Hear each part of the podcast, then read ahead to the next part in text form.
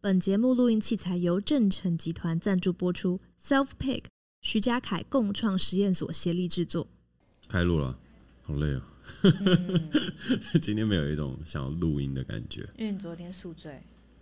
昨天私事五周年，你没有到宿醉啊？五周年呢？对，五周年，哦、五年了，开酒吧开一个五周年，就是二零一七年开始。对啊，时间不知不觉的就这样过去了。嗯，岁月不饶人。哎，就是你二十五岁的时候开的。对，因为你现在三十岁啊，所以五周年的话，对，二十五岁。那不就是跟我现在差不多哎？跟我现在年纪差不多，天哪！差不多，我曾经也年轻过，好有好有成就哦。曾经年轻过，好了，既然没有话聊，就不要硬聊，直接开始录。好好好，好，OK，来了。跟你讲，现场有音效就是不一样。大家好，我是嘉凯。大家好，我是 k a t i e。欢迎收听小单元系列。你是不是不知道？你是不是不知道会在每周五的傍晚五点上架？在这个单元里，我跟 Jack 会各自准备几个我们觉得对方不知道的事，并分享给对方。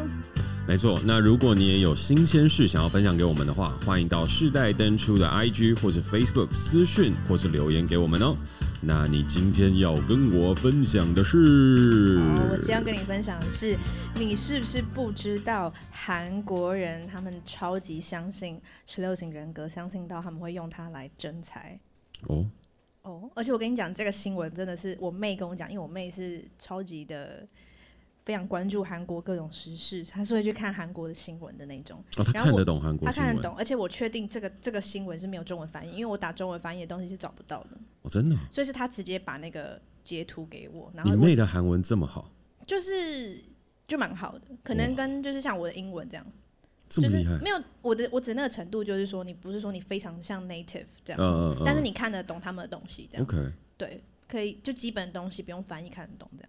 好好，然后他就说韩国就最近有一个热搜，就是有个咖啡厅，嗯，他们就说他们要征才，然后他们就说所有那个十六型人格，十六型人格就是哦，在这边先跟大家科普一下，十六型人格呢，它就是有四个字母所组成的一种人格测验，嗯，那它算是蛮大众，就大家应该都多少会看过这样子。它都是有四个字母组成的一个人的人格测验，然后分别是根据你的你是内向外向，然后你是直觉型、感受型啊，然后你是怎么样判断事情等等等的来做一个人格测验。嗯、然后那个那个呃那个这个十六型人格的第一个字母就是只会有两个，一个是 E 或是 I，E 就是外向 extrovert，I、嗯、就是内向 introvert 这样。嗯、然后这个咖啡厅就说，所所有 E 开头的人都欢迎来投履历。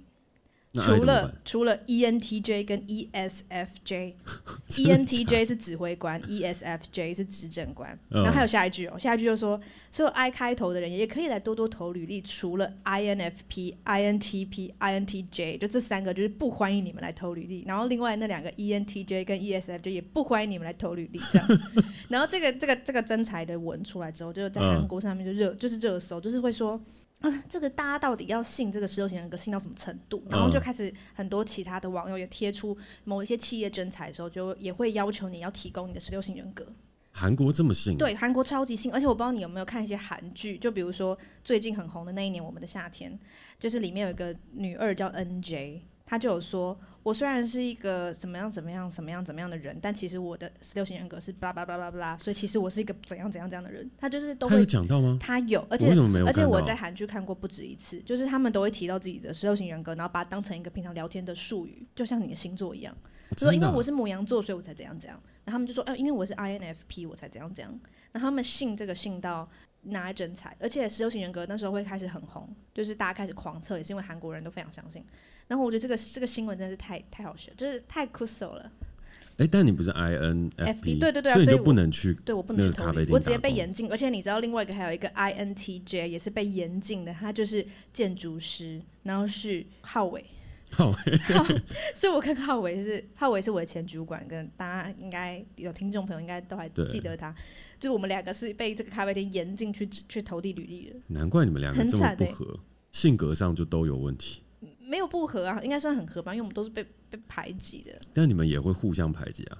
你们不止被排挤，你们还互相排挤。对，然后我跟大家稍微讲一下好了，因为 ENTJ 是指挥官，然后他就是有强大的领导能力，擅长解决问题并做决策的一个角色。然后他是那种，我觉得身边很多顶大的人还蛮 ENTJ 的，就是那种他通常在一个团队里面，他一定是 leader，然后他会说：“哎，你去干嘛？你去干嘛？你去干嘛？你去干嘛？”好，大家动作动作起来，这样这种人。你周边有认识？哦，我有认识两三个是 ENTJ，然后那时候他们还没测之前，我就觉得他们应该是 ENTJ，因为这样子的人一定是外向的。嗯，对，然后再来是 ESFJ 是执政官，然后他们就是热情外向的利他主义者，比较不懂得拒绝别人，没有界限。所以我觉得这个咖啡厅会拒绝这两个人，是一个太强势，然后一个就是又太烂好人。啊、我自己判断是这样。然后再来就是三个 I 开头的，就内向者，三个 I 开头就是 INFP，就是我嘛，调停者。嗯、然后其实调停者，我是我是调停者，就是我是这十六型人格里面，他是说最柔弱的人格。嗯、他这样讲啦，他这样讲，就是我们是超级理想主义者。OK，对，他是唯一十六型人格里面可以完全活在精神世界里的人格。嗯，对，然后蛮符合的，蛮符合的。嗯，因为我你知道我我其实做了很多，就是个人类图啊，然后呃星座，然后生命灵数，嗯，然后等等等，就是这些都偏神秘学。对。可是我后来觉得最最最准确，或者说我在读那些资料，我觉得最打动我心的就是十六型人格，就我的十六型人格真的好准。这样、哦、对，然后我就是一个 INFP 这样，因为像我以前一直以为我是外向型人格，但其实后来我发现没有，我蛮内向的这样，只是我会想要把自己装的很外向这样。所以 INFP 的人有这种特质，我内向但会装外向。我觉得可能有，但是至少我的成长过程中，我是有在给自己一个压力，是我要当开心果的。但当然我在学生时代我没有这样感觉哦。我是后来长大回想，哎、好像是有这么一件事，这样。欸、所以 INFP，I 你刚刚讲的是内向嘛？对，那叫 internal，introvert，introvert，对，introvert。然后外向是 extrovert。哦，introvert，extrovert。对。所以你是 IN，N 是什么？N 是什么？哎、欸，你不是研究很久？我，我但我就是 我我，因为我因为我知道你接下来要一直狂问，我就我就没有办法那么确定。哎、欸，你居然还在玩 Wordle？对啊，很好玩呢。没有，他刚刚一拿出手机，手机的一跳出来的第一个画面就是 Wordle。对，我现在就是越玩越越玩越有那个心得。的对，okay. 好，第一个字母是 I，E，是通常是 introvert 或 extrovert，内向外向。内向外向是你能量来源，你是透过什么样的方式获得能量的？外向者是透过与人交际，内向者是透过自己独处。所以我是内向，okay. 你也是内向，其实。所以那个就是 I 吗？对，那是 I。然后再第二个呢？第二个字母我是 N，另外一个对比的是 S。然后 N 的话是直觉，嗯、是。是不是不会念？In intuition，但我觉得他拼的好像不太对。有吗？拼不对吗？呃、uh,，intuition 啊，对，intuition 直觉。然后另外一种是实感型、oh.，sensing，就是你是用什么样的方式去感觉？就比如说你做事情、你做决定的时候，你是直觉判断，还是你是要？有足够的经验，然后你确定哦，这个人做这个曾经失败，这个人曾经成功，这个人失败，这个人成功成功，这个 database 我确定好，我在选择要怎么做.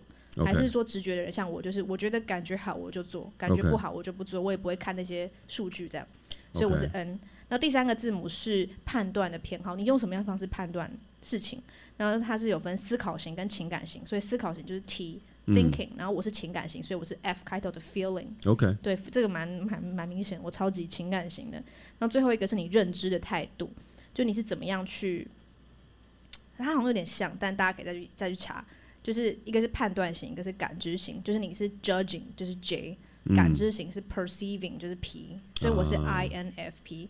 然后我妹是 ESTJ，跟我完全相反。然后 ESTJ 就同时是。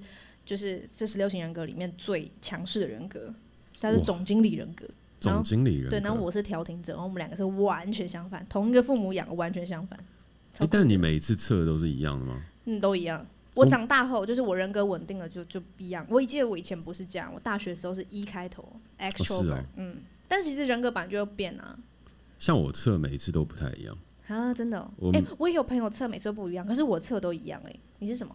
我忘了。你是那个什么辩论家吧？我好像有测过辩论家，但我也有测过是那个调停者，INFP 调停者。怎么会这么都不一样啊？然后我还有测过什么？我好像还有测过，好像有测过建，好像没有测过建筑师，但我就记得我测过大概三四种不同的。嗯，对。然后后来才去研究，就是说，其实就是十六型人格，它也会被大家讨论的原因是，它其实切分的很细。嗯，可是它其实。就是在细到那么准确的状况下，其实有些时候也容易出现偏误。嗯，对。所以回过头来，它本来的原型其实是以荣格心理分析的原型去做。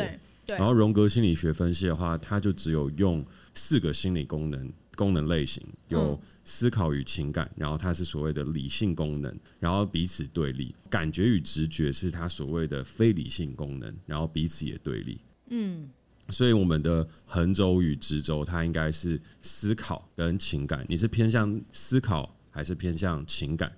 这两者是对立的。然后另外的话，你是偏向感觉，就是你经由你的经验去判断，还是你是透过你的直觉去做判断？嗯嗯。然后呢，在这样的一个状况下呢，每一个东西它都可以分隔出来，你是偏向内倾还是偏向外倾的？嗯嗯。所以内倾跟内向不一样哦。内倾跟内向其实有点像，但是它并不会说是就是内向。嗯。它应该说是它对内的方面比较多。嗯，就是关照于你是关照于自己还是关照于世界？对，应该是这样说。OK，嗯，所以我的外倾情感功能是最薄弱的，因为我最强的是我的内倾思考，然后我的感觉跟我的就是我们说的这个判断的方式、直觉跟我的经验，它都是我的辅助功能。所以你会找到你最擅长的功能。有一些人的功能可能是思考，有些人最强的是他的情感，但也有些人最强的是他的直觉，有些人最强的是他的经验。所以它其实是单一的一个功能是你最强的。所以我可以理解成这个十六型人格，它四个字母其实是分开的四个功能。然后你其实，比如说我 INFP，其实我是其中一个字母最强。会是我最优势的功能，不是说我综合起来我就是这四个字母的极大值。对，嗯，应该是说以这个东西作为基础的时候，其实荣格心理学它比较难做完整的分析跟判断，就是它需要思考的东西很多。可是十六型人格，它就把它简化成各个的区间，然后你只要落入那个区间，你就仿佛可以知道自己是谁。嗯，但是这个自己是谁，因为他讲的很明确，好像就把这整个世界的人简化成十六型。对，但是这十六种的东西，它只有去表述一个你在那个当下展现的人格的一种表面现象。嗯，所以我会更倾向去研究，就是他本来那些比较复杂的理论跟基础。但我在看荣格那本心理治疗的时候，我也是觉得他讲的真的蛮深的，因为他其实强调的东西不是你的优势功能，而是你的劣势功能。你的劣势功能会严重影响你的一生。哦，真的假的？嗯，而且你没有办法去。开发你的劣势功能，这是很困难的。如果你想要去开发它跟改善它，你很容易让自己向下沉沦，因为那个是如同野兽和兽性一般的存在，然后你只能与它共处。所以说，它是天生的哦。它是天生的，跟后天也会有很大的影响，但是跟天生的状态，我觉得也是呃非常有关。那我的劣势功能是不是就是思考啊？那个、有可能。但也不一定啊，有可能是你没有去仔细去想过，说不定你的劣势功能是在你的判断的这一块，就是你的经验性，或是你的直觉性是不足的，也有可能。所以这些东西它都是可以自己去琢磨一下。对，那荣格心理分析的话，它就比较强调的事情是，我们要透过讨论、透过访谈，然后一步一步的去判断出哦，你的优势功能在哪，你的劣势功能在哪。然后呢，我们怎么样去发展你其余的辅助功能？因为当你的优势功能发展好了，辅助功能也发展好了，就算劣势功能跑出来的时候，也不会怎么样。对，也不会对你的人生造成太大的影响。OK，好，换你分享。好的，你是不是不知道？今天我有准备两个，你是不是不知道？啊，首先第一个非常的简短，但是你是不是不知道 Wordle 呃被收购了？了？我知道。哎、欸，你知道？他被那个《纽约时报》吗？你怎么知道？开什么玩笑？我是。我虽然是内向人格，这种财经新闻，我虽然是内向人格，但是有在关注外在世界。OK，你是从哪里看到的？我看到一个一个一个人发文哦，对，然后就是说你们每天都在玩的 Wordle 被《纽约时报》用多少多少钱？那个钱我都不记得了，收购了七位数美金，个十百千万十万百万哦，对，至少一百万美金。换句话来讲，它至少卖了三千万台币，好多哦。但你知道它的开发的缘由是什么吗？Wordle。哦，我那时候不就有讲吗？没有啦，那边它是一个一个情侣开发出来的，嗯，然后他那时候就真的是当成一个免费的游戏给大家玩，真的是那种生活调剂。他原本没有要收钱的，因为那时候有很多广告商想要置入啊，然后他就是说没有，他就是要当成一个免费的游戏让大家玩，因为他应该一开始开启开启的动机就没有想要做商业化。他是一个工程师，作为他女朋友玩的。对啊，对啊，很浪漫。然后那时候他女朋友，他们他女朋友也负责帮他找了，就是两三百个五个字的单字。哦。然后他们就一起就是把这个游戏做出来。哇。对啊，那个很多很多新闻都有写，Wordle 的最初发明的是一个爱情故事。好吧，没关系，这个我，我都知道啊，这个我也有所准备。你有可能会知道，所以我准备第二个，你应该不知道。你不知道的事情，应该是我们最近好不容易在 Spotify 上面重回榜单了嘛？对啊，可是 Apple Podcast 都没有。对，但是我们在重回榜单的时候，那个 Spotify 本身陷入一个极大的争议。呃，这你不知道了吧？这我好像。可是 Spotify 争议一直很多哎、欸，没有，他最近有很大的争议，而且现在在国外闹得沸沸扬扬。那我不知道哎、欸，我真的不知道。好，请跟我说。Spotify 最近出了什么争议呢？就是他之前签约了一个 Podcaster，哦，就是只能在他们的 Podcast，对只能在 Spotify 上播他的 Podcast。对对对，然后这个 Podcaster 叫 Joe Rogan，你知道他当初签约进 Spotify 的签约金多少吗？七位数美金，一亿美金。那用这样几位数？多九位数，九位数，一亿美金哦！会不会有？会以后会有人要签我？有可能啦，但是你要先训练自己，就是讲话的时候记得对准麦克风。有啊，我在训练。好，嗯、拉回来。他 Spotify 最近出的争议就是 Joe Rogan 在他的 Podcast 上面呢，一直在鼓吹反疫苗的言论，他就一直在跟大家讲说，哦，我们现在不用打疫苗啊，然后什么等等的啊，然后都二十几岁还正值那个年轻气盛、身强体壮的时候，你为什么要去打疫苗？那这个东西其实在美国和整个北美的世界掀起了很大的反弹，因为他的 follower 很多。然后他正在散布一个对于疫情不实的消息，所以就有一个人跳出来，就 Neil Neil 他跳出来的时候，他就说，就是他是一个之前一个非常有名的歌手，但我对他也不熟悉，就反正是？对对，Neil Young。他是张悬的偶像，哦，真的假的？张悬超爱 Neil Young，所以你有听过 Neil Young 的歌？你因为很常听张悬在讲，张悬就非常喜欢唱 Neil Young 的歌，然后说 Neil Young 影响他的音乐生涯很大。好，继续，请继续。那这样的话，Neil Young 在做的事情真的也是符合他的人设，因为他就跳出来说，Spotify 你必须要制止这种不实的言论，在透过你的平台做广大的散布。可是 Spotify 并没有听从他的建议，所以 Neil 呢，他就做了一件事，就是说，OK，Spotify，你现在就要选择，你要 Joe Rogan 还是你要我的音乐？如果你不下架和不做管制的话，我就要下架我全部的音乐下去。然后这个东西的话，会让他每一年损失大概七十五万美金的权利金，同时也是占他所有串流平台当中六十趴的一个收益。Neil Young 的影响力这么大？还算蛮大，就是他虽然不是在他巅峰时间，但是依旧是有一定的话语权跟一定的流量的。对，然后呢，Spotify 很快速的做出了决定，因为你也可以从数字当中判断出来嘛，一个是一亿美金的签约金，一个是大概七十五万美金分出去的一个利润，他们很快速的呢就选择了就是 Joe Rogan。嗯。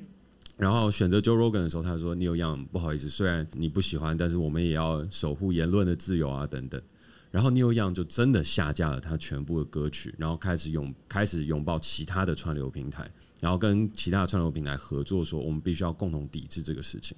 然后接下来一连串的歌手也都跳出来开始抵制，然后事情如滚雪球般越滚越大，然后 Spotify 的股价应声下挫八个 percent。然后呢，在此同时呢，Joe Rogan 又发表了一个对于黑人就是种族歧视的呃言论。Joe Rogan 是怎样啊？其实，其实我觉得他也不是那一种，就是真的很坏的人，或是或是管不住嘴巴的人。他什么出身？我没有仔细做研究，因为他在做的东西就是美国流行文化的东西啊，嗯、所以我觉得，对，我觉得他做的东西就可能有点像是台湾馆长那一类的吧，就是每天都会要讲很多。哦评论啊，什么等等，所以他就很容易讲出一些错误的事情，也不是说错误的事情啊，就是讲出一些东西，然后会让大家引起很多的。他真的是台美国馆长，因为他是美国喜剧演员跟综合格斗，还真的蛮馆长，就很馆长，而且他他超馆长，而且他跟馆长一样都是刺青。那我们先拉回来，我们先拉回来，先继续说这个故事。反正 Joe Rogan 他是不是狮子座就会这样，好吧？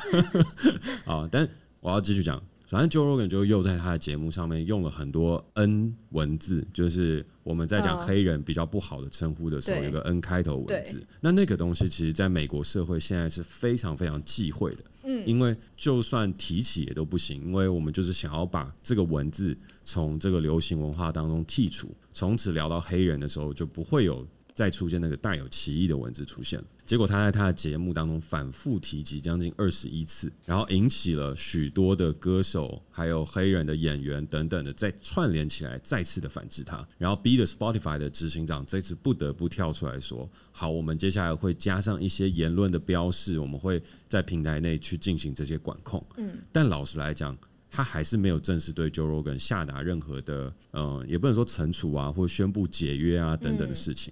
然后 Joe Rogan 他自己也本身也有在他的社群上面有发表一些呃道算是道歉的言论，嗯对。可是这场风波应该会越滚越大，因为他同时也去浮现了 Spotify 和整个音乐以及 Podcast 和这个嗯我们讲说中心化世界的一些问题。首先，他先浮出的第一个问题就是这个中心化的世界，这个串流平台，它本身其实是很难为世界带来更好的进步的。老实以现在的状态来讲，就是你看，你有一个言论在发表，可是你为了要赚钱，你也没有办法对它有任何的掌控力。所以换句话来讲，无论是 Facebook、Spotify 这些很大的呃社群媒体串流公司，在网络科技，我们上一季在聊的这个主题当中所诞生的资本主义巨兽，他们其实正一步一步的正在失控当中。然后失控到最后是连身为执行长的他们都没有办法遏制他们自己的成长和对世界呃所掀起的破坏跟极端化的言论，这是第一个事情。然后第二个事情，它有反映出一个东西，就是整个音乐产业的结构是极为不公平的。因为音乐人他在发起抵制的时候，同时还有一群人就说，呃，我要做，也不是一群人，有一个歌手团体，有一个他们就说，他们要做一千首歌。然后每一首歌只有三十秒，因为 Spotify 就是只 count 那个三十秒是有算钱的。你就算做了多长的歌，你分到的钱跟三十秒所分到的钱是一模一样。然后同时他们根本没有分到在这个音乐结构当中最多的钱。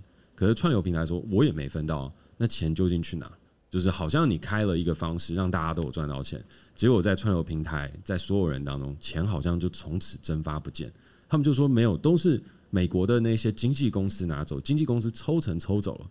但其实不是，你会发现所有所有赚到的钱，现在都越来越容易向上流，就流到那些投资他们的人、投资这些品牌当中的人身上。所以回过头来，这些钱默默的，它就蒸发到了别的地方。本来属于音乐产业我们该得到的东西，就渐渐又消失。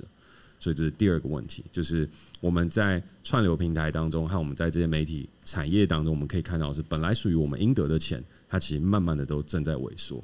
然后最后的话，我们就会看到事情是。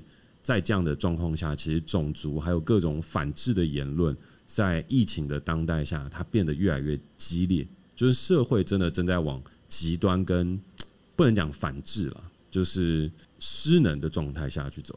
对，讲反制，我觉得好像也有点不对，因为也还是有像 New Young 这些人跳出来说，我们必须要对这些事情开始一些检讨。可是不得不说的事情，就是也有另外一派人更激烈的是说，哎，我们就应该要完全的自由。就是 Spotify 这样做也没错啊，他就散布他的消息，他爱讲什么就是他爱做的事情，所以那也是属于言论自由的一部分。乍听之下，他其实很有道理。那可是回过头来，那如果他散布的思想真的对世界有危险有害，那这个东西他真的应该被鼓励吗？他真的也是属于言论自由的一个范畴吗？可是有一派的人，就是他在。论述这个时候扯到了自由主义，扯到了很多很多的东西，去坚持守护他的观点。那我觉得这个东西是我们值得思考的。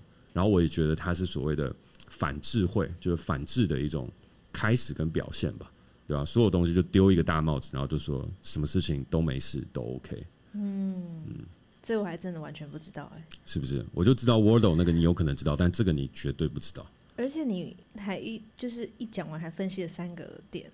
就是完全是在写数位时代，可以去投稿一下，应该可以去投稿一下，欸，可以去投稿。就是你说从从呃 Joe Rogan Joe Rogan 的 Spotify 争议看出当代社会的三个警讯。哦，好像可以去投稿。好，好，差不多了。他差不多，哎，欸，但就是有有有有被科普到这个知识，因为真的没有 follow 到。感谢你提供这个我不知道的事情。是，我觉得这个风格其实不错，就是你。讲一些好玩的，然后我讲一些我觉得这个对我来讲也是好玩的，嗯，可是别人可能会觉得无聊的东西。可是我觉得这个东西对我好玩，就是因为你可以从各个这样子的资讯当中去解构这个社会现在所面临的问题，然后知道自己怎么样去在这个社会当中生存和反制。就譬如说，我看完这个新闻的时候，我也会在思考我跟 Spotify 之间的关系是什么。虽然他完全不不会 care 我们了，对，也不会 care 我。Spotify 就因为我自己之前是 KKBOX 的用户，嗯，然后哎，其实我们可以 shout out to KK，因为 KK 离我们比较近。就是 KKBOX 也要签约我们的话，我们马上从 Spotify 下架。因为我用 KKBOX 用非常久，就是有用了。然后你刚刚一讲，我就在想，哎，对啊，就是我们都还是在支持 Spotify 的人。对，嗯、但我觉得，因为我有思考的东西，就是因为我们现在在 Spotify 的表现比较好，Apple Podcast 表现比较差。对啊。然后，但是这也跟我们我自己啦，我自己每一次导流连接，我也都放 Spotify，因为我觉得 Spotify 在台湾的。使用用户数它是逐渐成长，因为它比 Apple Podcast 好用。就是 Apple Podcast 你只能听 Podcast，可是 Spotify 你可以听歌，你可以听 Pod，你可以听 Podcast。然后呢，里面的界面也越做越好，推荐的机制其实也越来越好。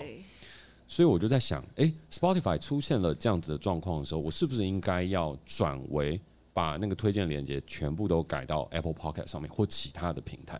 我内心当然我在想，我是不是要默默的去做类似这样子举动，至少。至少就是不要让 Spotify 的的的这个东西继续，也不能说继续壮大了，但是就是做出一个自己小小的行动这样。但我后来想想，其实不用，不用的原因是因为我觉得 Spotify 它的本身，其实我觉得跟我对他的喜欢，嗯，的那种使用习惯的那种喜欢，还有他正在成长路径，我自己还是看好的。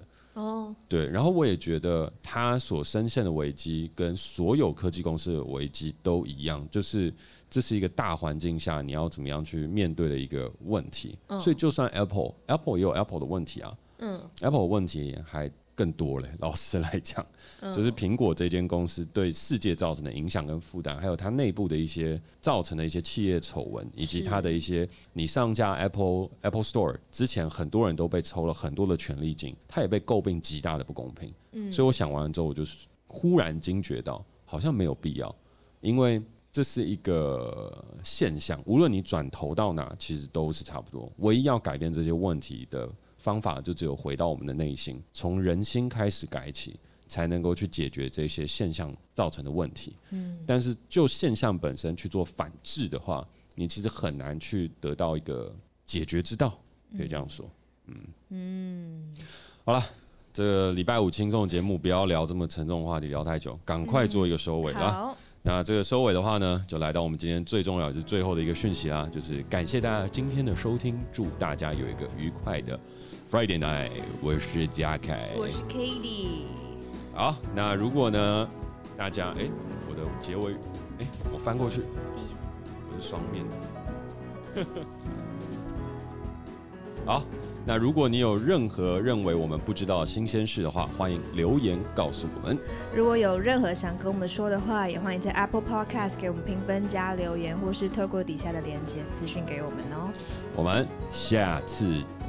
见，哎，怎么这么没有默契？因为因为我刚刚在想，我要讲小鹅蛋出事。小鹅蛋，那个那个等那个正集再讲。好啊，对啊，我们下次见。再一次啊，再一次。好，我们下次见，拜拜。拜拜。